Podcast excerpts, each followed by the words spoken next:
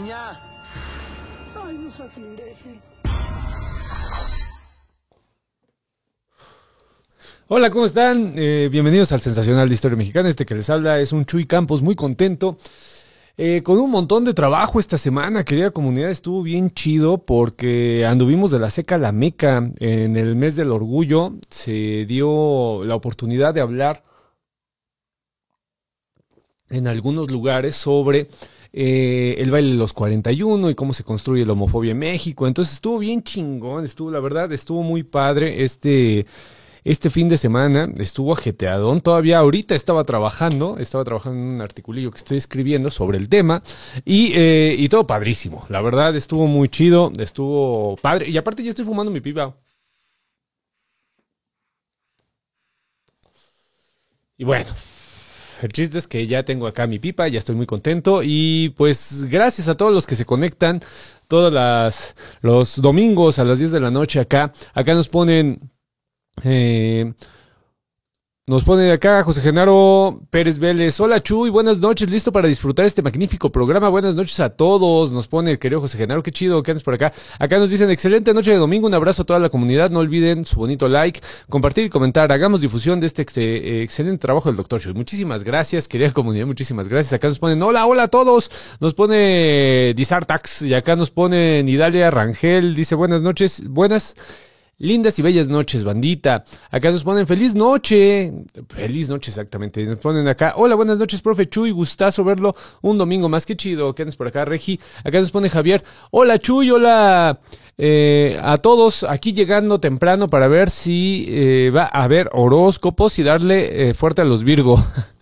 Saludos a todos. Sí, sí va a ver acá. Segurito ahorita se conecta el querido Mario. Acá nos ponen, hola, buenas noches. Con el calor infernal, pero feliz de dormir con cosas de miedo en la mente. Isabel Lieja nos pone, buenas noches, doctor Chuy, bandita sensacional.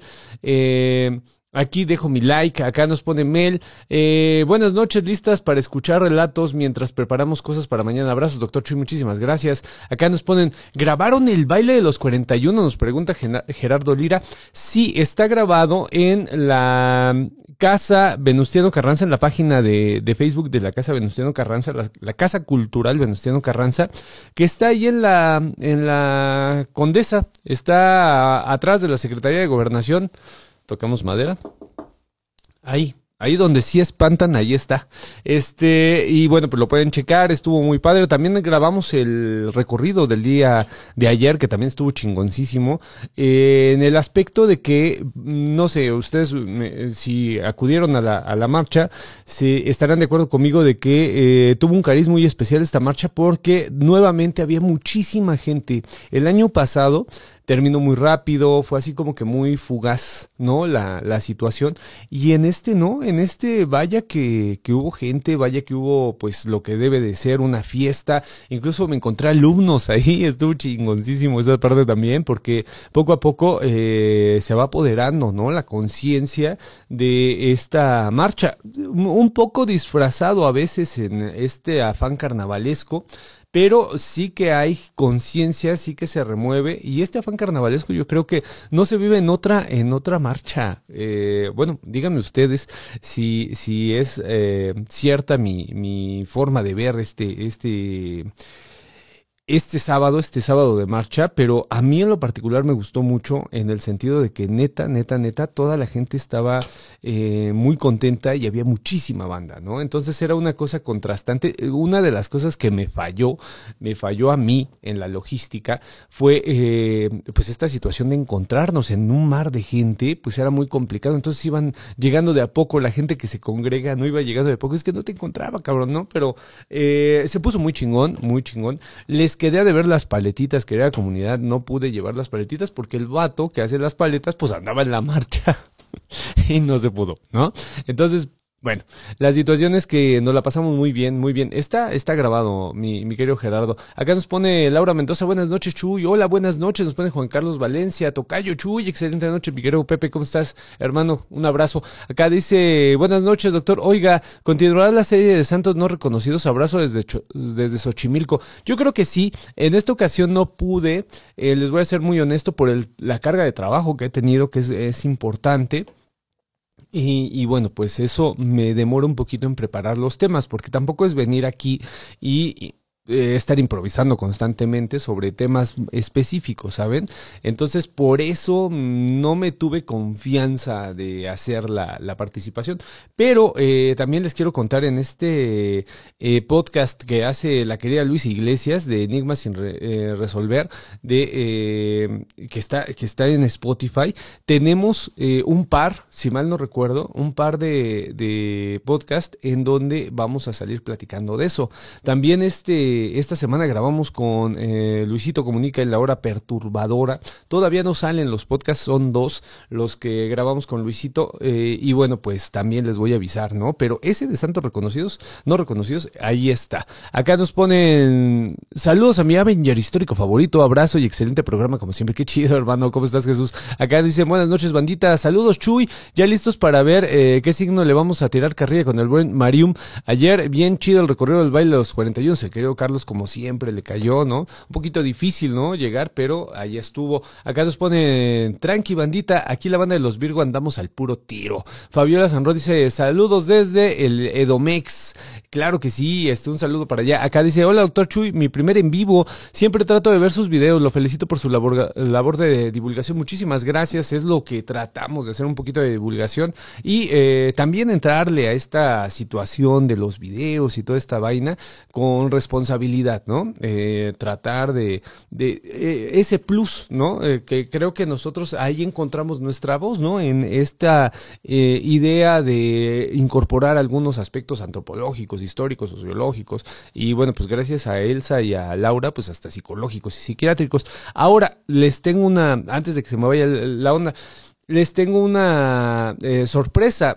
Tengo la, el gusto, probablemente ya la próxima semana, eh, va, vamos a, inaugurar una, una participación más. Eh, ahorita no le he dicho al querido Andrés Moreno, eh, es también de estas personas que me, que me interesa. Yo creo que es uno de los mejores historiadores de la ciencia que, que tenemos, este Andrés Moreno Nieto, al cual le mando un abrazo. Pero también se une a nosotros en una colaboración mensual el querido Daniel Galarza, una de las personas que trabaja el pensamiento escéptico de manera excepcional. Entonces va a estar buenísimo. Yo creo que la próxima semana empezamos y va a comentarnos. ¿Esto con qué afán lo hago, querida comunidad? Pues eh, en el ánimo, el espíritu de que no solamente nos quedemos en una voz, ¿saben? Un poco ecléctico, tal vez, ¿no? Me puedan tachar de, ah, este vato como que salta, ¿no? De, de posturas. Y la verdad es que sí, la verdad es que ese es mi interés, ¿no? Que vean todas las posturas que hay y que no se casen con una, sino que eh, empiecen, a, así como yo, a pues entender un abanico de posibilidades tan chingón que hay y que eh, a partir de ahí, pues ustedes también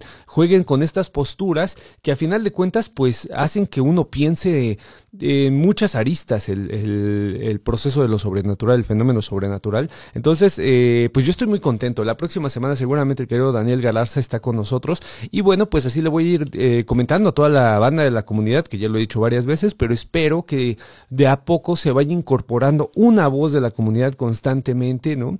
Eh, que, que vayamos haciendo este tipo de participaciones. Acá nos ponen este, ¿cuál será el tema de hoy para empezar a preparar mi relato y mis bellas y frustradas historias? Hoy es abierto. El relato que ustedes me quieran contar, adelante, nosotros lo escuchamos y me lo mandan en audio de WhatsApp al 55 74 67 36 43. Con gusto lo analizamos, eh, aportamos un poquito de lo que sabemos, que no es mucho, pero pues por lo menos a, armamos una platiquita a gusto, ¿no? Entonces, el que quieran mandarme, de lo que quieran. Este, acá nos ponen eh, Emanuel Moreno, eh, hola, buenas noches. Qué chido verlos en el recorrido con un buen de gente, pero estuvo chido. Sí, estuvo padrísimo. La verdad, a mí me gustó mucho. Saludos desde Hidalgo, nos ponen acá. Homero Vilés dice: Buenas noches a todos y todas. Eh, ya digan si van a tirar odio a los Virgo para ponerles mute. Mi querido Homero, es una tradición de la persona que lleva este, eh, esta, esta sección de los horóscopos, pues tirarle hate a los Virgo disfrazado de buen pedo, ¿no? Pero nosotros siempre lo desenmascaramos, ¿no? Porque sabemos que hay algo ahí en su inconsciente que hace tirarle hate a los Virgo. Acá nos ponen, este, por cierto, gran joyita, el disco que te regalaron. Te me anticipaste, mi querido Carlos. Miren nomás, querida comunidad, qué regalo me dio la querida Laurita. Vean nomás. Es un acetato de Chava Flores, de buen humor, con las canciones y la voz de Chava Flores. Viene ni más ni menos que la de Nacho, la de mi amigo Nacho. Nacho, no seas borracho. Ya no te tomes ese mugre tan guarniz porque te vas a poner gis y no te sabes controlar, mano. Acá nos pone la de peso sobre peso, ¿no? Mira, Bartola. Ahí te dejo esos dos pesos. Pagas la renta, el teléfono y la luz. Este, la interesada, ¿no? Si yo te bajara el sol, quemadota que te dabas.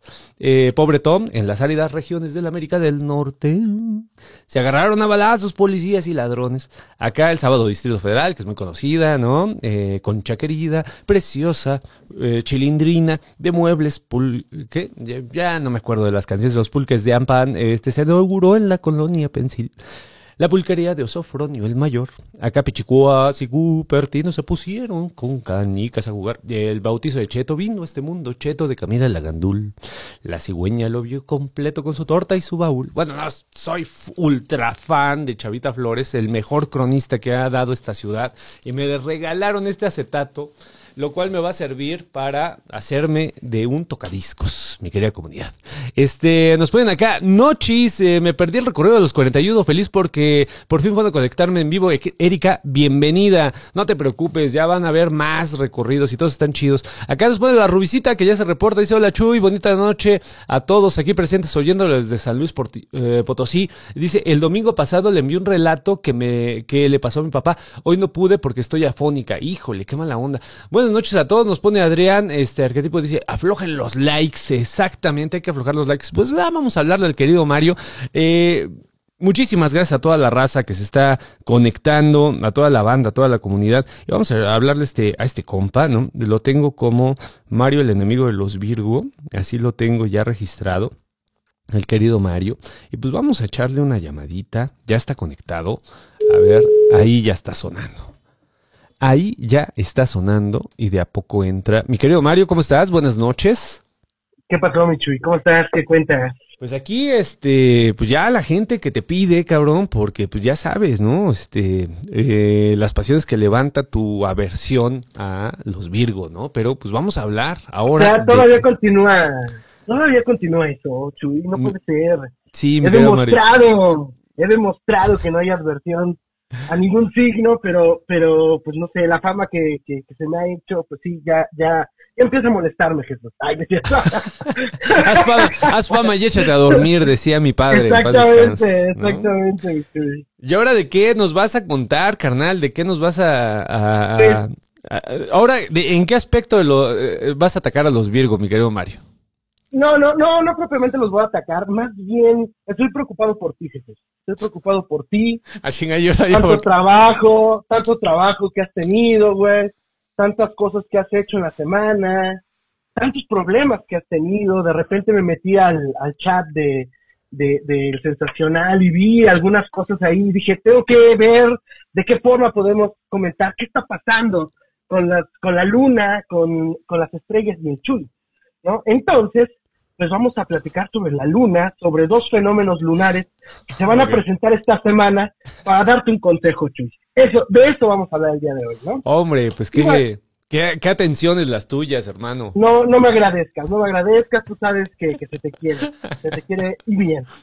Muy bien, Chuy, pues resulta ser de que mañana a las 9.50, 10 minutos antes de las 10 de la mañana, la luna alcanzará la fase de cuarto creciente bajo el signo de Libra. Eh, como todo el mundo lo sabe, pues es la segunda fase lunar, viene, venimos de la luna nueva del 18 de junio y del solsticio del 21 de junio. O sea, Mm. va- hay varias cositas que están sucediendo, ¿no? Pues la luna está creciendo. Esto se puede observar en, el- en el cielo. Eh, La luna se observa en una forma de D. No sé si la han identificado. ¿Una Y, forma de D? D. Así está creciendo. va, va. Durante toda esta semana vamos a tener la luna creciente porque finalmente, que va a tener sus, sus diferentes fases, ¿no? Pero mañana inicia este proceso de, eh, de, de creciente, ¿no? Digamos, así se le conoce. Y dentro de la astrología se le conoce eh, a la luna creciente como la reina de la impulsividad. Es decir, en general vamos a tener una semana donde va a haber mucha impulsividad en todos los signos, pero sobre todo la luna creciente afecta regularmente a Aries, Tauro, a Géminis y a Cáncer. No me jodas. Particularmente son los más afectados. No Para jodas. bien y para males, ¿no?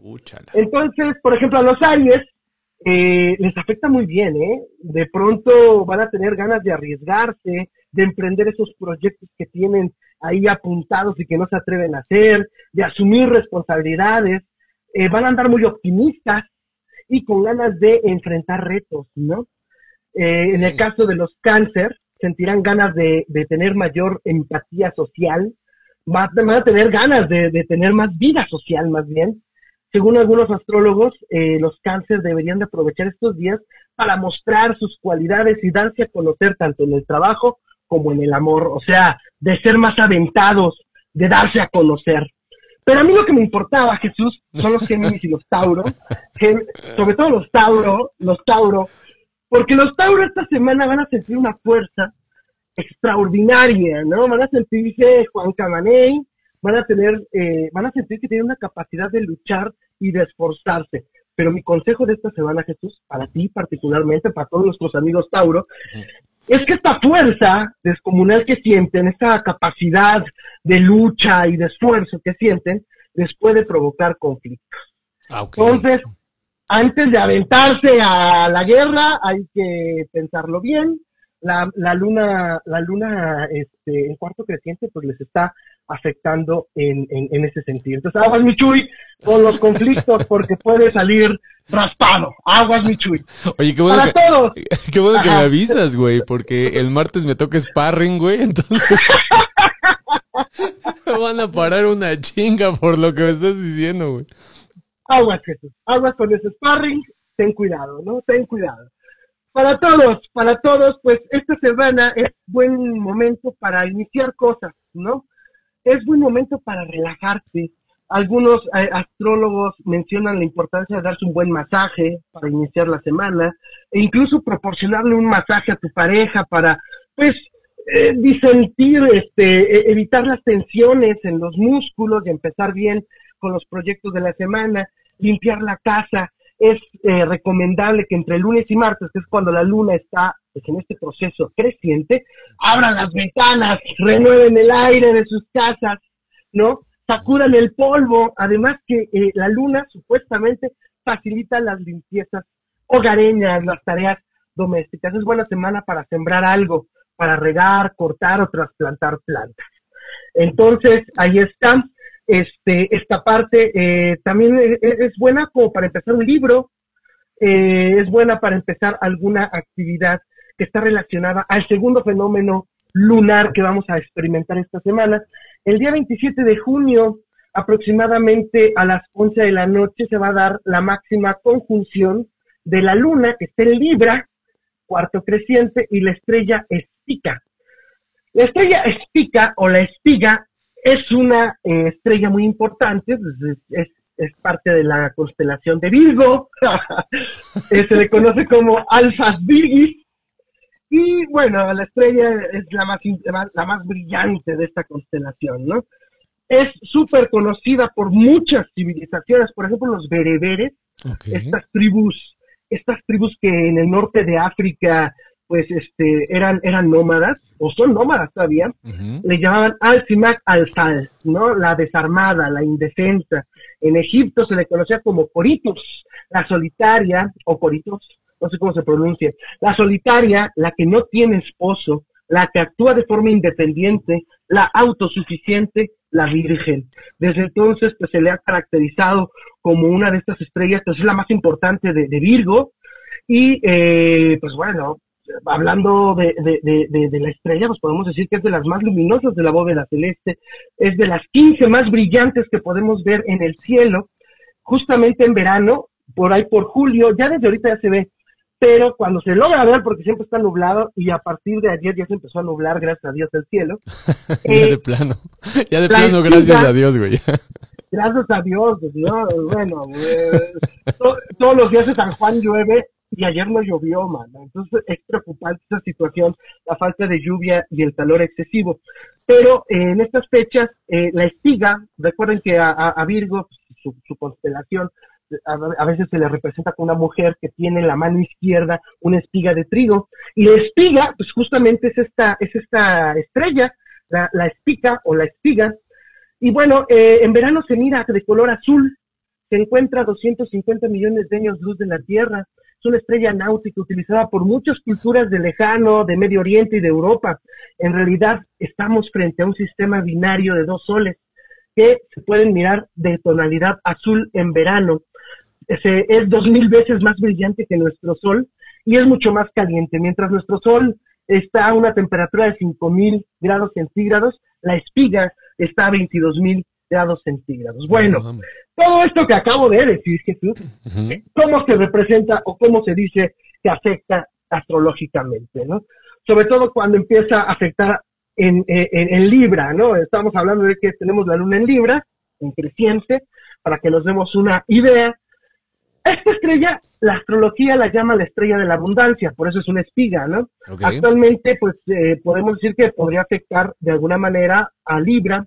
Libra en algunas representaciones aparece como la balanza que sostiene Virgo. Son signos que están muy, eh, pues sí, muy, muy, muy relacionados. Está relacionada con la prosperidad y el bienestar material en varios este, zodiacos de diferentes culturas, ¿no? Está relacionada también a la abundancia intelectual y a la generosidad, características de los Virgo se les asocia con las energías de Venus y Marte. No, bueno, es que en serio, güey. al matrimonio, a la protección, a la sanación y al buen destino de los navegantes. Estoy hablando bien de los Virgo otra Güey, es que no mames. no hay un solo pinche programa que no les tires, güey. Bueno, ahorita lo trasladaste un poquito a los Tauro, güey. Pero no hay un solo pinche programa, Mario. Estoy hablando bien de los, de los Permíteme, Jesús. Es una estrella relacionada al amor y a las relaciones positivas de pareja y a la seducción. Okay. Nos permite en esta semana probablemente tengamos una sensibilidad hacia la estética, hacia la belleza, hacia el amor. Vamos a tratar, o, o es muy buena semana para buscar relaciones positivas de pareja. Va a ser una semana de mucha seducción en este sentido buena semana, como lo dije hace ratito, para comenzar a leer un libro, hacer un curso o alguna actividad que cultive nuestra mente. Entonces, esta semana es de creciente, es de proyectos, es de inicios, de eh, transformación, etcétera, etcétera. Es una buena semana, nada más tú, Tauro, Géminis, cuídense de no provocar conflictos, porque se van a sentir como Juan Camaney, ¿no? Está bien, mi querido Mario, pero ¿sabes cuál es la bronca, güey? Bueno, ahorita que lo estás diciendo, ¿no? Que nos decías que incluso darle un masaje, un masaje a la pareja, güey. este, no sé cómo ande la comunidad, yo creo que es igual que, que yo, ¿no? Me, me, quiero imaginar que tienen ese mismo problema que yo tengo eh, eh, en los masajes, mi querido Mario, porque yo no, este, cuando es un masaje a la pareja, güey, eh, generalmente termina con final feliz, mi querido Mario. O sea, eso se trata. Este, semana de la sensualidad. Ah, ok, ok, ok. Porque sí, porque sí, estos, estos masajes, eh, una cosa eh, deriva a la otra, ¿no? Esta, esta situación a mí no se me da, ¿no? Esta situación siempre termina con final feliz, ¿no? Eso quiere decir que este por lo que tú dices también hay fertilidad, ¿no? O sea, eh, lo, noto complicado entonces en ese sentido, mi querido Mario, porque eh, en, una de esas ando masajeando y termino termino con otro Ismailito por la casa, cabrón. Este, ten cuidado con los conflictos, ya te lo dije. ten cuidado esta semana, no te sientas Juan Camaney. te lo estoy diciendo, man. No, bueno, pues, o sea, me, me, me, lo voy a, me lo voy a imicar, güey. O sea, eh, no encuentro otra, no, no encuentro otra solución, güey, ¿no? O sea, para, para tener seguridad, ¿no? Así como tú lo dices, güey. Pues está cabrón, ¿no? Pero bueno, también los Géminis, el tiro. Es una semana muy, muy interesante son ya este, los últimos eh, movimientos, digamos, este, eh, eh, particulares de la luna de este junio y dará inicio otro nuevo proceso lunar a partir del 3 de julio cuando estemos en luna llena totalmente. Y en, la, luna llena ya no hay pedo, güey. Este, si quieres hablamos de eso la próxima semana, que el lunes, entonces, este, podemos, podemos hablar qué, qué cosas podemos enfrentar, ¿no? Es la no mames, no, me vas a tener en ascuas. Ah, la verdad es que lo que pasa es que a mí me fascina esta parte de, de esta estrella de, de, Virgo y por eso lo quise traer a colación, ¿no? Imagina que son dos soles que están a 250 millones de años luz y que eh, va, va, se, va, se va a observar, si es que está el cielo despejado, se va a observar la luna creciente y ah, en el suroeste, ahí se va a encontrar un poquito abajo de, de, la luna, se va, se va, a poder ver esta, esta estrella que se ve de color azul en verano, ¿no? En el hemisferio norte. Entonces es probable que se vea si no está nublado, y pues que significa todo esto que acabo de decir, que son características del signo Virgo y, y, bueno, en esta ocasión pues estará influenciado también por la luna en Libra, ¿no? Entonces, este, pues de eso, de eso va mi comentario de esta semana. Bonita semana para todos. Chuy, cuídate mucho, te lo reitero. no busques conflicto. Oye, carnal, está, está, interesante porque, bueno, o sea, en el aspecto de, Tauro, ¿no? o sea, la estrella, que, lo, que realmente no es una estrella, el regente de Tauro es Venus, ¿no? Y pues esta correspondencia con Virgo se me hace de lo más lindo, ¿no? Eh, ya lo he platicado alguna vez, ¿no? Que en alguna ocasión una adivina, ¿no? Que estaba ahí en la calle de, de eh, Bolívar, casi esquina con Uruguay, pues me decía, ¿no? Que aguas con los Virgo, me decía, ¿no? Tú no puedes andar con una Virgo, güey, porque si no va a valer. Pero, pero bueno, o sea, sí está interesante esta correlación con lo estético, con lo bello, ¿no? Es, es, es interesante. Con el buen vivir, con la estética, con, con, con muchas cosas muy, muy padres de la vida, ¿no? Por eso el masaje con final feliz. Híjole, no, pero bueno, es que pinche susto, güey. Eh, tú sí eres un, espanta, un espantabrujas en toda... O sea, porque me estabas diciendo, hazle un masajito, güey, ¿no? Estás, hazle el masajito a la pareja, güey. Y tres doritos después dices, ten cuidado con la fertilidad. Pues no mames, Mario, no mames. O sea, entonces, ¿qué hago? ¿Qué hago ante esa situación? Aquí la comunidad ya se está reportando, déjate, te, leo los comentarios, pero yo creo que sí es el mismo ánimo de todos, que sabemos que esto del masajito pues es, es una cortina de humo, es eh, realmente el preámbulo para algo más allá algo más allá del masajito, ¿no? Y que no ha pasado, no tenemos registro histórico, mi querido amigo Mario, eh, que se haya dado un, un masaje aislado. ¿No? O sea, no existe eso. Entre ya eh, empezaron a hacer los entierros, los, los eh, neandertales, güey, y ya existían los masajitos con final feliz. Entonces, está cañón esto, esta, esta contradicción. Oye, ¿te acuerdas, ¿te acuerdas de esa sociedad de los años? Se encontró una tribu en Bolivia en los años 70 y según algunos psicólogos de la época, decían que era la única eh, sociedad humana que no concebía la neurosis que a lo largo de la historia muchas sociedades humanas consideran neurosis. Y entre las cosas que decían por qué esta sociedad no tenía neurosis, era porque practicaban el masaje todo el tiempo. bueno, güey. Todo el tiempo. Sí, o sea, sí quién va a estar estresado, güey. Bueno, sí puedes, puedes estar, si genera, genera estrés, pero, pero en otra situación, ¿no? Un estrés un poco más eh, en cuestión de a dónde voy a parar, ¿no? Este, de masaje en masaje pues este, a donde tiene que parar uno. A donde tiene.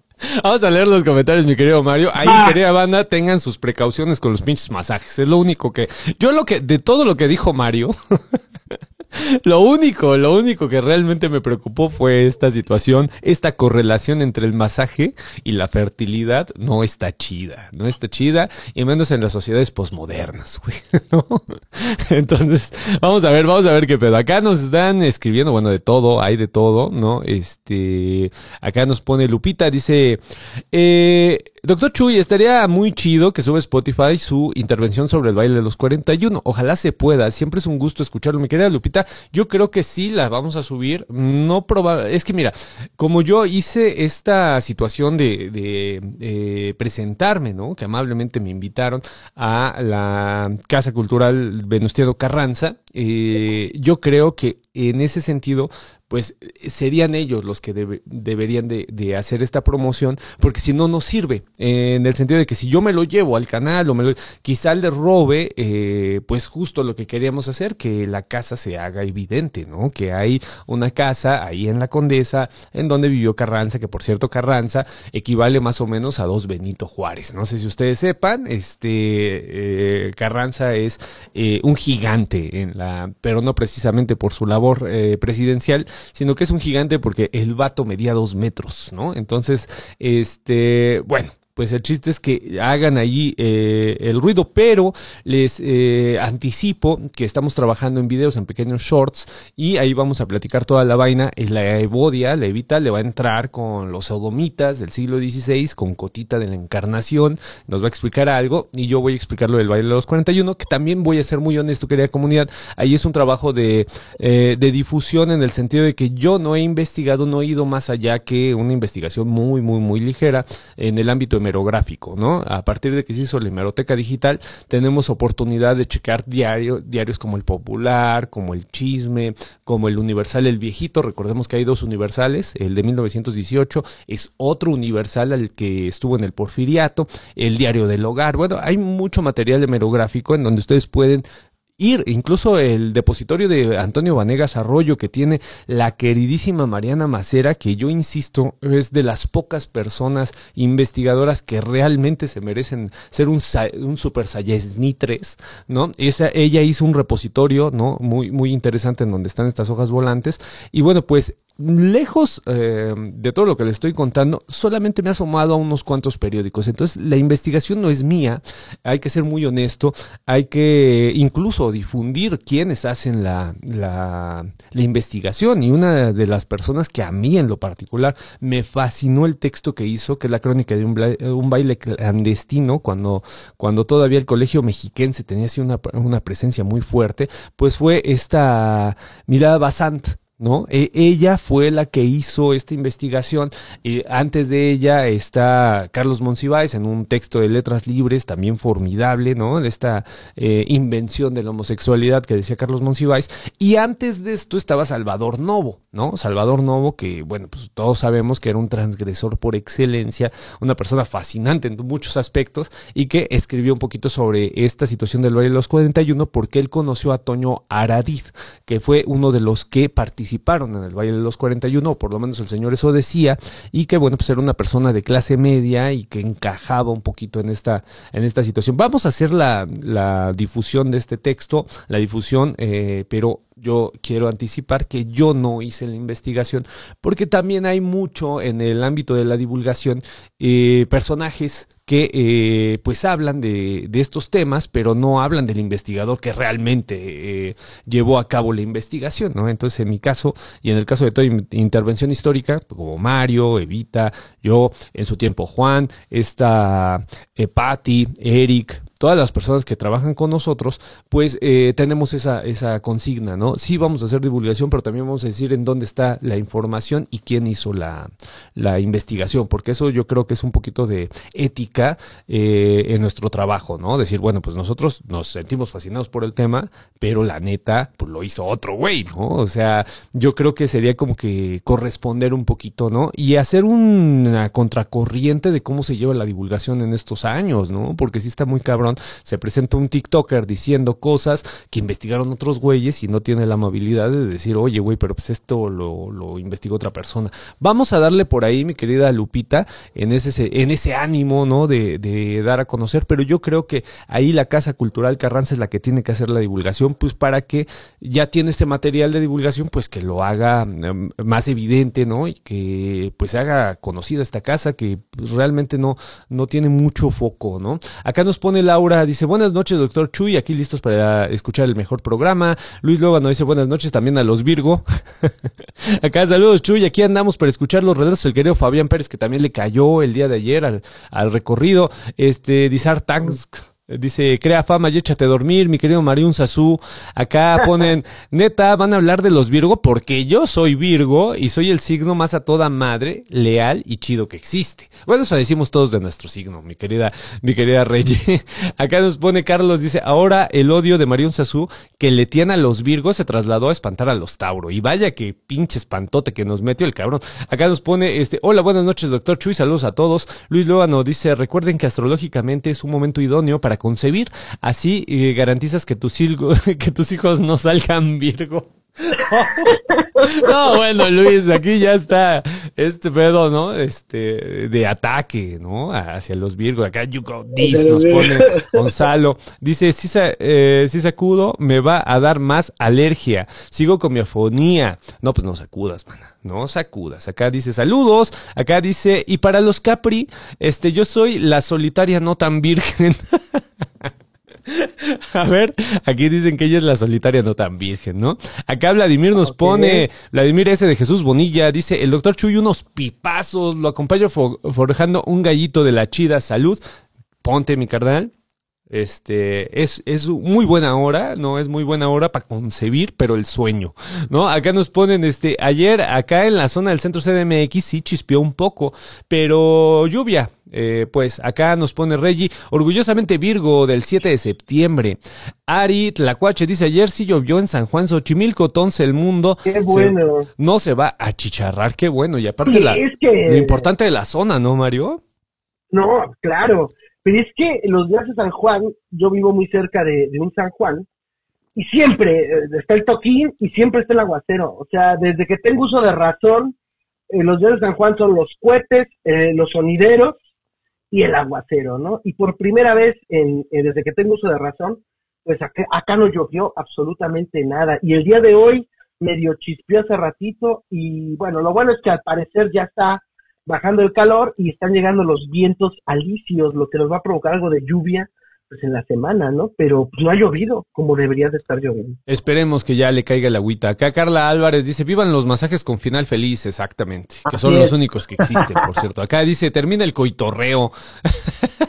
en coitorreo. Acá, este Rubicita dice, el doctor Chill primero lo primero.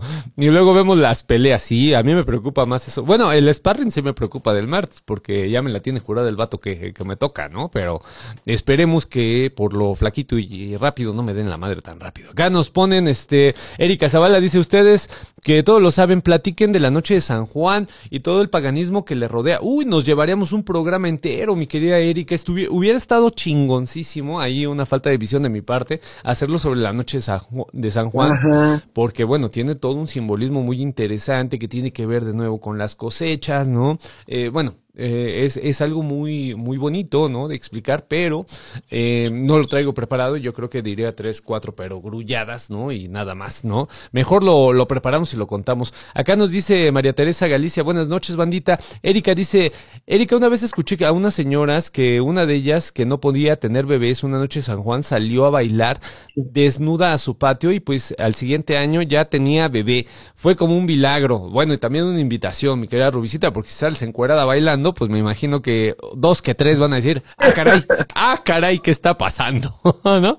Acá nos pone María Teresa Galicia. Dice, apenas llegando, como que Mario ya cambió el target, ¿no? Mi mamá es Virgo y yo Tauro. Ya se volvió ataque familiar. acá Gonzalo nos pone, you ¿no? Este, acá nos pone Melna. Eh, a ver, no sale. Acá. Eh, la tijería es el santo remedio para la paradoja de la fertilidad eh, contra la sensualidad Chuy. Ah, bueno, que le demos ahí, este, pues sí, yo me imagino que a falta de, pues ya no hay como, como por dónde darle, ¿no? Acá dice, eh, ¿dónde se mandan esas historias? Eh, pues en el 55 74 67 36 43 me lo puedes mandar en audio de WhatsApp y te escuchamos y lo analizamos. Ese es más o menos la, el humor de nuestro, de nuestro sensacional. Este, acá Emanuel dice, por fin noticias buenas para los Aries. Acá Almudena dice, saludos, doctor Chuy y a toda la comunidad de Chuy Lovers. Ay, me voy a, al rato voy a andar de un mamón, mi querida Almudena, ¿no? Este, acuérdate, acuérdate que uno pierde el piso, uno pierde el piso. Acá dice Elisa Melgarejo, en las caminatas que organizó, también siempre les decimos quiénes fueron las y los investigadores especialistas en los temas y de dónde sacamos la información. Creo que es lo más ético. Saludos, Chuy. Sí, yo también creo eso. Yo también creo que la divulgación se tiene que hacer de manera responsable y, bueno, pues en ese sentido pues darle información, porque luego te monopolizas ahí como que ciertas cositas y pues no está chido, porque tú no las investigaste. Acá nos pone Gark Agata, dice, hablen sobre los rituales de San Juan, yo hice dos, escribir deseos en una libreta de forma presente, quemar lo que no quiero en mí y lavarme las manos con agüita y sal de mar. Es que hay un montón de rituales, yo creo que lo hacemos la próxima semana, si me da tiempito, eh, hacemos lo de la noche de San Juan, aunque sea a, posteriori, ¿no? Acá nos dice, ya me puse mi hilito rojo en el ombligo para evitar las envidias que nos tienen a los Virgo. Saludos, Mario. Acá dice también eh, un programa sobre la devoción popular a San Judas Tadeo estaría bien. Pues era el, que, era el que seguía, de hecho, de los eh, santos eh, no reconocidos, porque si bien está reconocido, el culto tomó unos aires poco reconocidos, ¿no? O sea, eh, estaría interesante verlo como si bien es un santo reconocido, tiene prácticas que bien pueden encajar en un santo no reconocido. Estaría chingoncísimo hablar de ellos. Y bueno, pues tenemos gente que le sabe bastante al tema, ¿eh? Acá, eh, Vladimir eh, dice, la noche de San Juan en la Costa Chica esperábamos el primer porrazo de agua y con ello la salida de las hormigas chicatanas para botana y una salsita. El cambio climático ha destanteado la onda. Acá nos pone... Qué de. Está bueno. qué buen comentario, claro, claro. Acá nos pone Rubicita, dice, jajaja, ja, ja, o sea, la señora sí tenía esposo y así, pero no podían tener hijos. Bueno, eh, hazlo claro, Rubicita, porque nos estás diciendo, había una señora que no podía tener hijos, salió encuerada y el año, pues está como que, como que, ¿qué pasó ahí? Como que, ¿qué pasó ahí? ¿No? No nos diste, ahora sí que todos los, los pedazos del rompecabezas, mi querida Rubicita, y por eso nos fuimos en banda. Acá nos pone, aquí en la noche de San Juan cayeron tres gotitas eh, que se evaporaron al tocar el piso. Tlaloc no nos quiere. Acá. Este, acá. nos pone, jajaja, ja, ja, nada doctor, usted es la neta del planeta y la mera pistola, hombre. muchísimas gracias, mi querida Mulena. Acá nos pone, yo sí le creo, Mario. Acá dice, gracias. Ayer en el recorrido se extrañó a Mario. Bueno, hay que contarles a, la comunidad que Mario tiene un severo problema de hemorroides. no, es cierto.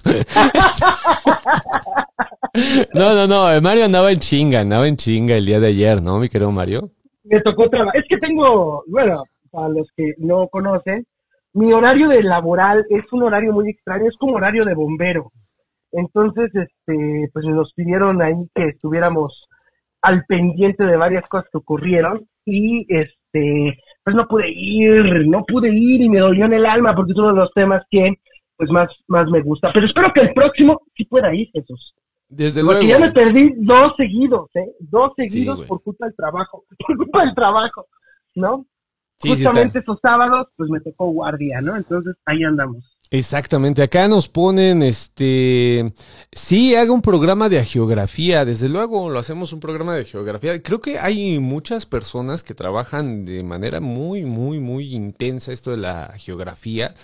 Eh, y bueno, pues hay bibliografía para aventar para arriba, ahí sí, para que vean las geografías, yo creo que ha sido lo más estudiado, incluso en México. En México hay, banda que le pega, pero sí, tremendo. Acá, eh, Moreno dice, Tlaloc es eh, Virgo, por eso nos hace sufrir, te preguntan, mi querido Mario. Yo pienso que tiene características del Virgo, ¿no? Es brillante, es lucido. Yo tratando de, darle la vuelta, ¿no?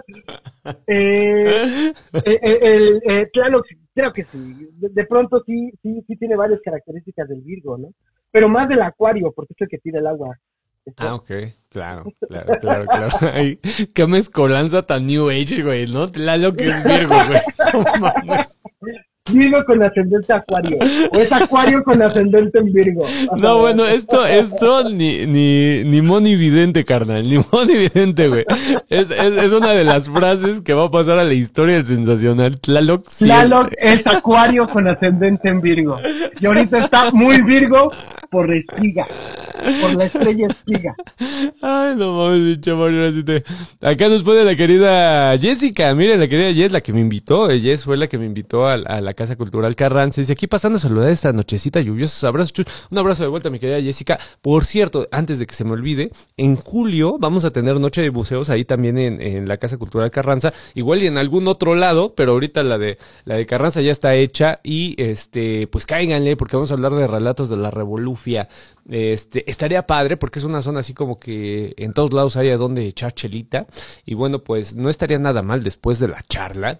Eh, pues irnos a tomar unas cervecitas, ¿no? Estaría... O antes también, ¿no? O antes, o, o, incluso durante, que estaría mucho más interesante. No, sería, sería lo mejor. ya después estamos hablando de cuántos camonitos equivalen un carranza, güey, ¿no? de cuál es el signo de Huichilopochtli. Huichilopochtli es Leo, güey.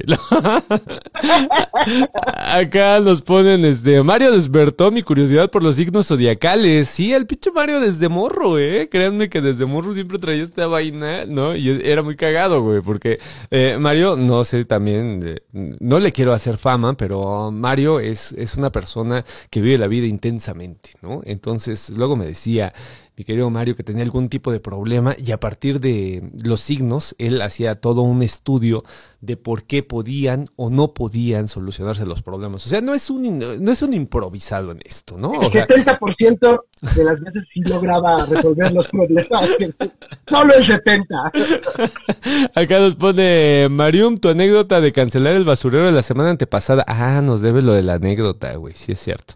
Lo vamos a, yo creo que el, miércoles, el miércoles lo... El, el miércoles lo, lo platicamos. Tiene que ver con con precisamente la falta de lluvias, un cierre de microbuseros en una avenida de Iztapalapa y yo. Está muy bueno. Se, oye el chiste de Carlos Vallarta, güey. Acá nos pone Gabriela Martínez, ese milagro de la señora que bailó encuerada en el patio está como para expoto. Sí, está como que sí. Agradezco a San Juan, no, pero tiene que ser a la Virgen, ¿no? Agradezco a la Virgen de los Lagos, de San Juan de los Lagos, ¿no? Para que, para que coincida, ¿no? agradezco que bailé encuerada y después, misteriosamente, quedé embarazada. Y aunque Rubicita diga que tenía esposo, una cosa no niega la otra. ¿Qué tal si...? No sabemos. Exacto. Desconocemos parte de la información Exacto. Suponemos muchas cosas. Es, es, es, un tema que hace volar la imaginación, porque si no tenía ahí como que ya habían intentado varios años, qué casualidad, Mario, qué casualidad que sale a bailar encuerada y al año sale embarazada, ¿no? ¿Estás de acuerdo conmigo?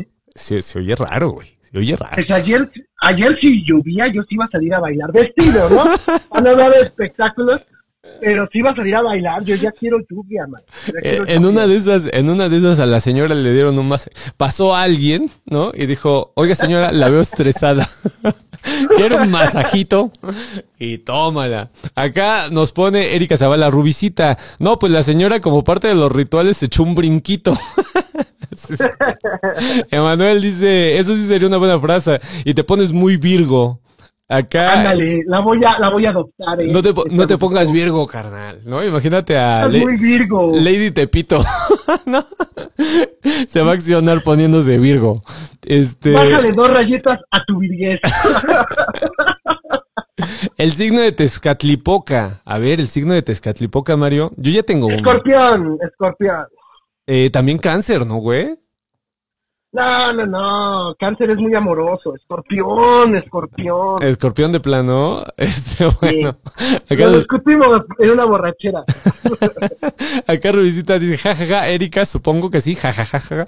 Porque los ojos, porque los ojos no creo que pegara el chicle. Eh, bueno, yo creo que sí, este, mi querida Rubicita, porque a mí se me hace eh, yo necesito, como buen historiador, necesitamos hacer un análisis comparativo, mi querida Rubicita. Entonces, en una de esas, yo te recomendaría tomar una foto, ¿no? Tomar una foto de la señora, del señor y de la bendición. Entonces, a partir de ahí, podemos eh, hacer conjeturas, porque según Mendel, según los chicharitos de Mendel, pues debe de tener algo, algo del Señor. Y si no tiene algo del Señor, pues ya sabemos que alguien, pues, eh, pasó por ahí y masajeó a la señora. Y bueno, pues vamos a hacerle su exvoto. Oh, ya, toda una historia. Acá Luis Nueva nos dice, Mario se pone muy virgo con los Virgo.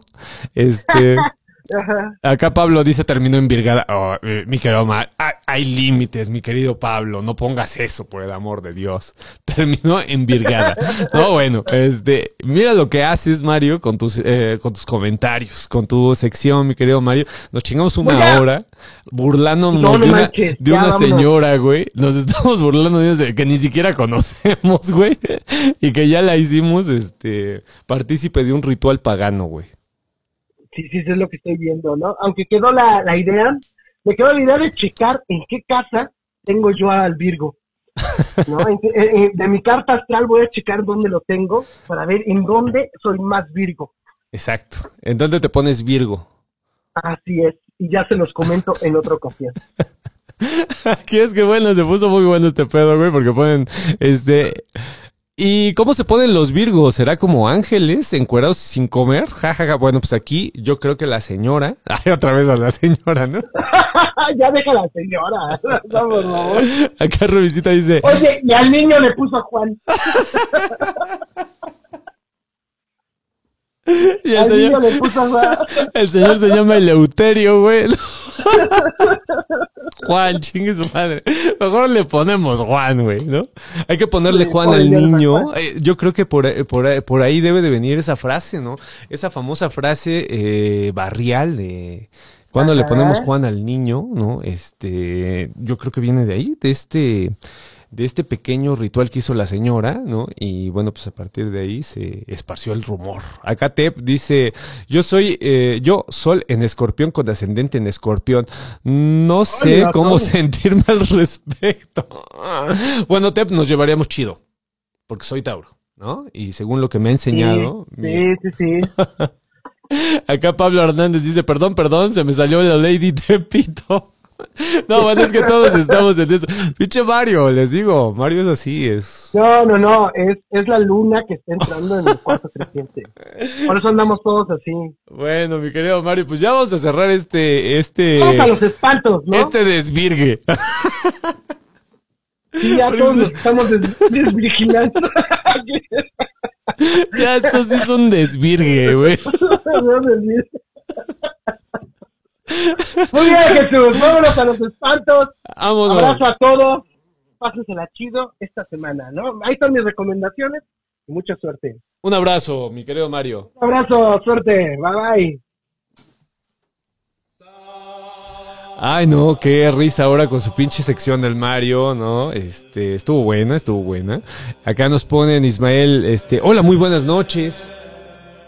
Eh, un gran saludo para todos eh, ustedes del programa con el profesor Chuy Campos desde la heroica ciudad de México, la Gran Tenochtitlan. Acá dice, ya váyanse a dormir, dice, ¿será tabaco en verdad? No, sí, sí es tabaquito, no crean que ahorita no, no, no, yo ya, ya, ya, ya estoy boomer, querida comunidad, ya estos eh, años de locura y de pasión, pues ya, ya pasaron, ¿no? Este, pero bueno, estuvo buenísimo lo de mi querido Mario. Y el día de hoy tenemos algunos, algunos relatos que ya están llegando, de, hecho ya están llegando, para, para comentar, ¿no? Este, nos mandaron acá, a ver, espérenme. Ah, ok, el querido Fabián nos mandó uno. Y eh, vamos a ponerlo. Ah, pero antes el de Rubicita. Rubicita puso uno. Déjenme conectar. Se me fue la onda y no conecté. Bueno, me lo voy a mandar. Espérenme, espérenme, espérenme. Me lo voy a mandar acá. Um, um, um, lo compartimos. Chuy. Ya me lo reenvié y vamos a ponerlo para que no haya tanta bronca. Porque ahora no conecté este el otro celular. Debo de tener dos celulares. ¿Ustedes creen? Es una locura esto para la programación. Es, es una locura. Pero vamos a escuchar el que nos manda la querida Rubicita. Hola, doctor Chuy. Feliz domingo, feliz Día del Padre. Pues yo tengo un relato, bueno, este le pasó a mi papá, pero mm, vaya, son de los pocos que él me ha, me ha contado, ¿no? Eh, él es originario de allá de Monterrey, Nuevo León, y bueno, cerca de donde él vivía había un billar y un primo de él que venía de más lejos, pues llegaba ahí a, a que mi abuelita le calentara el, el lonche, ¿no? Que le mandaba la, la mamá.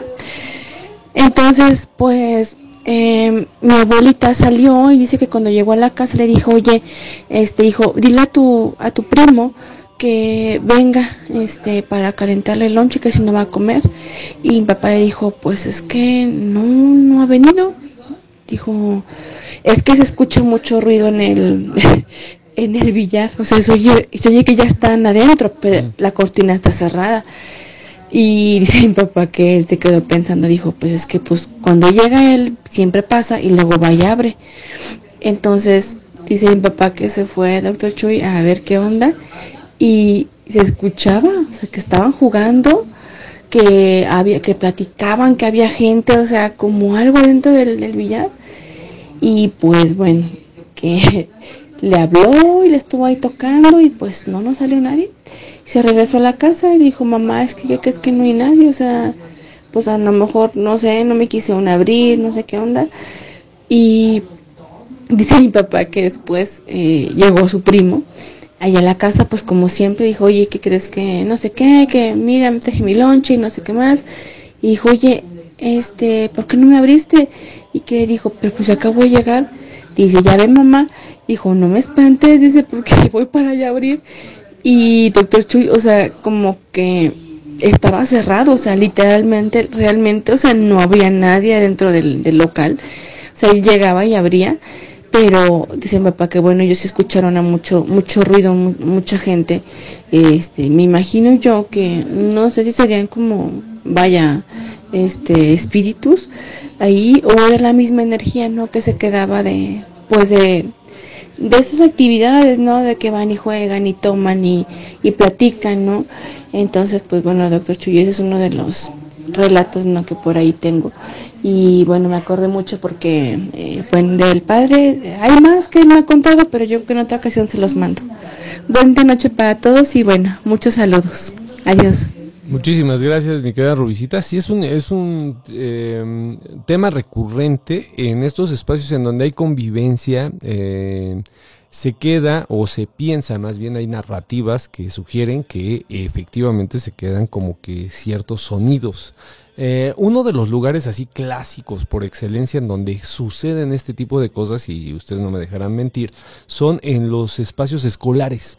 Las escuelas tienen este relato muy bien estructurado, ¿no? Eh, son relatos en donde el espacio, eh, que es un espacio comunal, guarda los sonidos de matutinos, ¿no? Y en ese sentido, en la noche, cuando no debiera de haber este tipo de ruidos, se presentan. Esto genera, pues, el sentimiento ominoso, ¿no? Esta situación de que es algo que eh, conoces, pero que algo de esto que conoces no encaja y genera un sentimiento de extrañeza, un sentimiento de incomodidad que eh, termina siempre con la experiencia sobrenatural. Esta idea de que de cierta manera guardan eh, estos espacios las, los sonidos. No propiamente eh, los, eh, los relacionan con eh, eventos sobrenaturales, o sea, con personajes sobrenaturales, pero sí el espacio genera este encuentro, ¿no?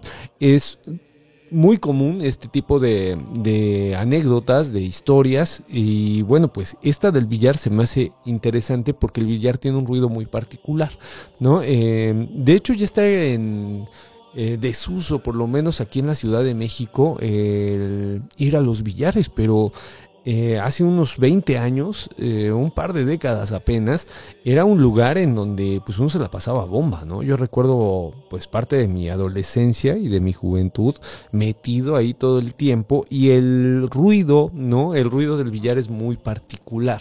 Entonces que se presente esta situación está cabrón, está cabrón porque sí es un ruido eh, que no pasa desapercibido y que no puede ser imitado o no puede ser... Em, ¿cómo decirlo?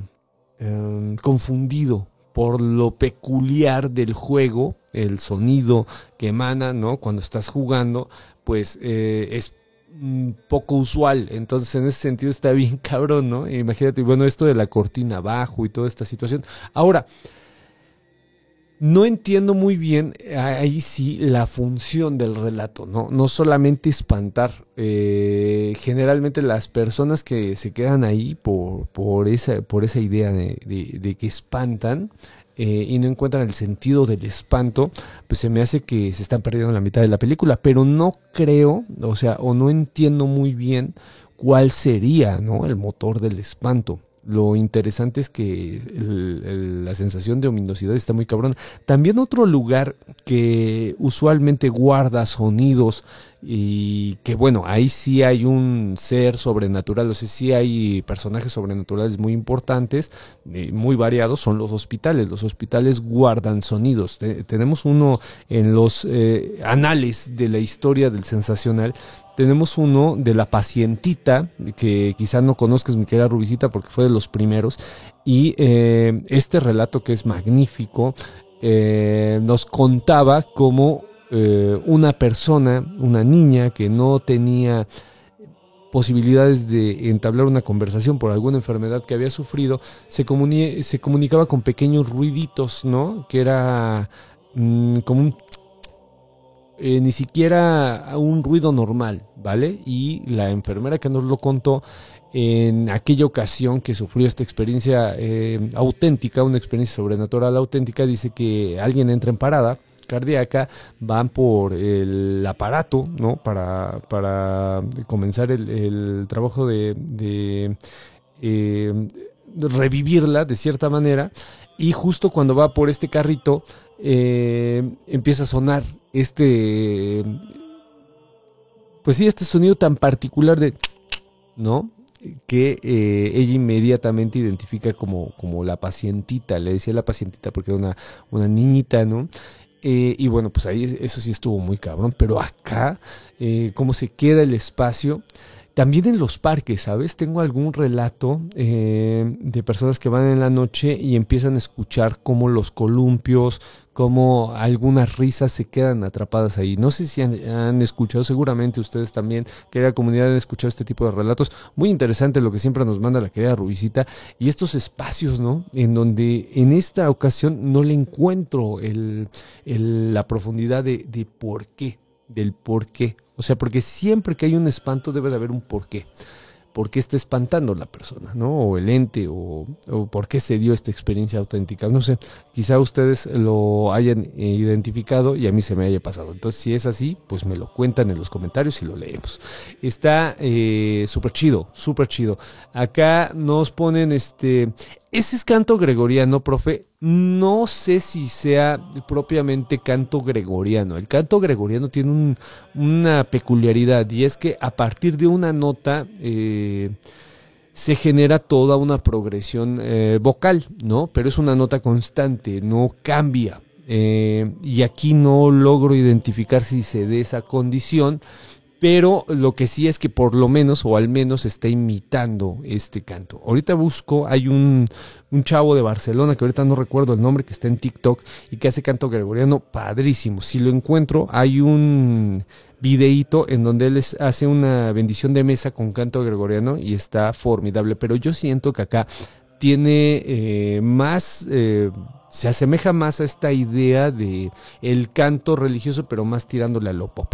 A mí lo que me gusta de este Salve Regina, pues es justo la oración, ¿no? Una oración que acompaña los eh, velorios y por eso me gusta ponerla, ¿no? Porque está en latín y también me recuerda mucho a mi padre, que mi padre la, rezaba así, con el Salve Regina en latín, ¿no? Entonces por eso la, la pongo, pero propiamente no creo que sea eh, canto gregoriano en forma, ¿no? Acá Homero Vilés dice, ya vi que se fue Mario, ya voy a aprender el audio, jajaja, los Virgos somos los que subimos el rating. ¿Qué será del sensacional sin nosotros?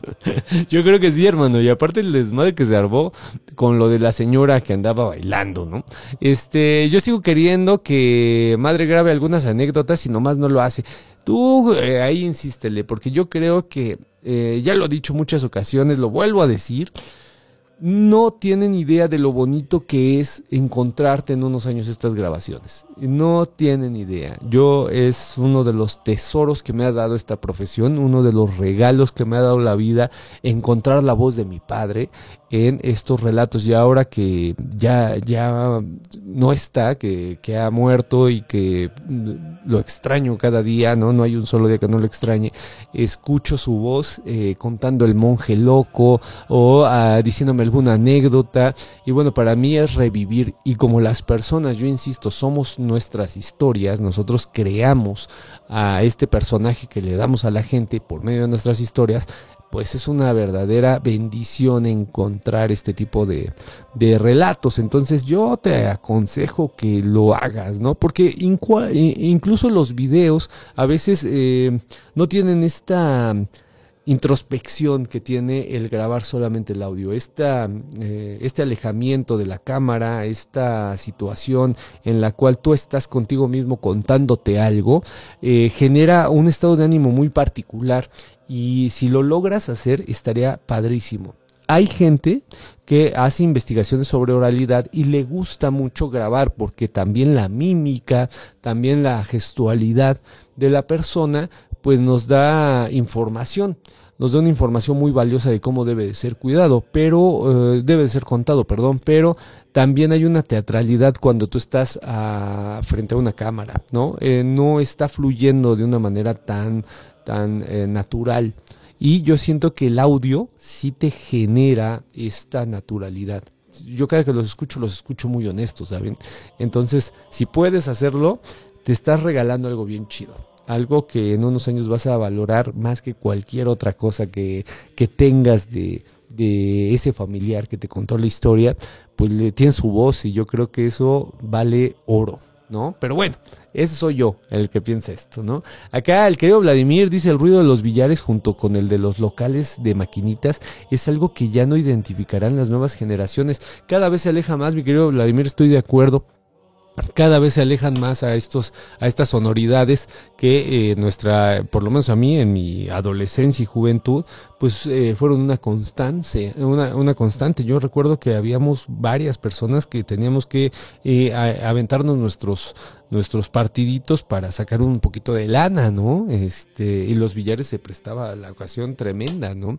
Obviamente no carambolear, porque la carambola era de viejito y ahí te despelucaban, ¿no? Pero cuando se podía hacer un, un una bolita 8 o se podía jugar algo así más asequible, pues sí, se hacían las apuestas y aquel que andaba lumpen, como era mi caso, pues tenías chance de sacar una lanita más, ¿no? Sí son ruidos que se están escapando. Acá nos pone eh, Rubicita, tengo uno buenísimo de hospitales, me pasó de primera mano, pues mándamelo mi querida Rubicita y acá lo ponemos. Vamos a poner el que nos mandó el querido Fabián, querida comunidad, y bueno, pues este, ah, todavía no lo mando. Oh qué este tragedia, ¿no? Que todavía no lo mando, según yo, este, ya, ya lo había mandado. Y Ahora sí, ya. Ya me lo mandé. Y vamos a poner el que nos manda el querido Fabián. Hola, doctor Chuy. Feliz domingo, feliz Día del Padre. Pues yo tengo un relato, ah, bueno, este le pasó a mi papá, este pero es el mismo, perdón, vaya, son de los pocos que él me ha, me ha contado, ¿no? Eh, él se trabó un poquillo aquí, pues vamos a mandarnos, ahí fue un error mío. Eh, Acá mm, ya lo mandamos, lo compartimos y ahorita llega. Bien, ya llegó. Ahora sí, ya lo ponemos. Muy buenas noches amigos del Sensacional. Buenas noches Chuy. Y bueno, pues aquí eh, contando una... Eh, no es tanto una experiencia paranormal, porque la verdad es que no me ha ocurrido nada eh, como paranormal, ¿no? Lo que sí les voy a contar es, por ejemplo, que, bueno, vaya, no probablemente no me han espantado, sin embargo, eh, fíjense que en la casa de mis abuelos paternos, ellos tienen allá, bueno, su casa eh, estaba, bueno, está su casa en Tultitlán, en el Estado de México. Entonces, esa casa, la verdad es que desde toda la vida, desde que nos eh, íbamos ahí, que nos llegábamos a quedar a veces algunos fines de semana o ahí, la verdad es que es una casa grande, de dos niveles, pero la verdad es que siempre esa casa a mí siempre me ha dado mucho miedo porque se siente que hay algo ahí como que te está observado que hay, que hay alguna entidad o entidades ahí que te observan, te sientes como observado, que hay algo ahí que no se ve, pero se siente. Inclusive te digo, eh, cuando durmiendo, así ya la, la, hora de dormir, por ejemplo, que pues a veces que nos quedábamos ahí en, la en alguna de las recámaras o eh, nos quedábamos a dormir también, por ejemplo, en el cuarto de uno de mis tíos, ahí que había una cama disponible, era lo mismo, yo pasaba, a mí por ejemplo me daba mucho miedo, porque yo sentía que en verdad algo había, es más, hasta a veces me tapaba con las sábanas y las cobijas porque yo sentía que algo ahí afuera de la cama, aunque estuviera en el cuarto, en la otra cama, mi tío durmiendo sin problema, yo sentía que en ese momento había algo maligno afuera acechando. Y olvídate tú que, por ejemplo, si estábamos viendo alguna película o cualquier cosa, que me dijeran, baja por el, ahora sí que literal, ve a la cocina y trae un vaso de agua o trae el café y eso, porque me daba un terror bajar esas escaleras e ir hacia el área de la cocina, no bueno. Me daba mucho miedo, entonces siempre me sentí, y quedarme solo, por ejemplo, a veces me quedaba solo ahí en esa casa porque todos salían así y la verdad es que se sentía bien, se sentía así, me, daba mucho miedo, no punto estaba yo tranquilo y sentía yo que algo, que había algo que me estaba observando, que algo se me iba a aparecer y todo, digo, nunca me apareció nada, sin embargo sentía, ¿no? La, que algo había ahí cañoncísimo. Y fíjense que hablando, preguntándoles a mis, tanto a mi mamá, por ejemplo, a mi mamá y a sus hermanos, a mis, a mis, a mis tías, hermanas de mi mamá, eh, también, también mencionaban que sí, que efectivamente ellas de repente también sienten así, sienten esa, esa situación de esa vibra como pesada en esa casa, que también sentían, se, sentían así medias incómodas y todo. Es más, mi mamá llegó en una ocasión cuando eh, se accidentaron mis, mis abuelos. Eh, y bueno, mi abuelo falleció y quedó mi abuela convaleciendo, mientras mi mamá se turnaban para mis tías pues, para ir a, a, cuidarla y pues hacían la comida y cosas así. Entonces mi mamá comenta que una de esas ocasiones,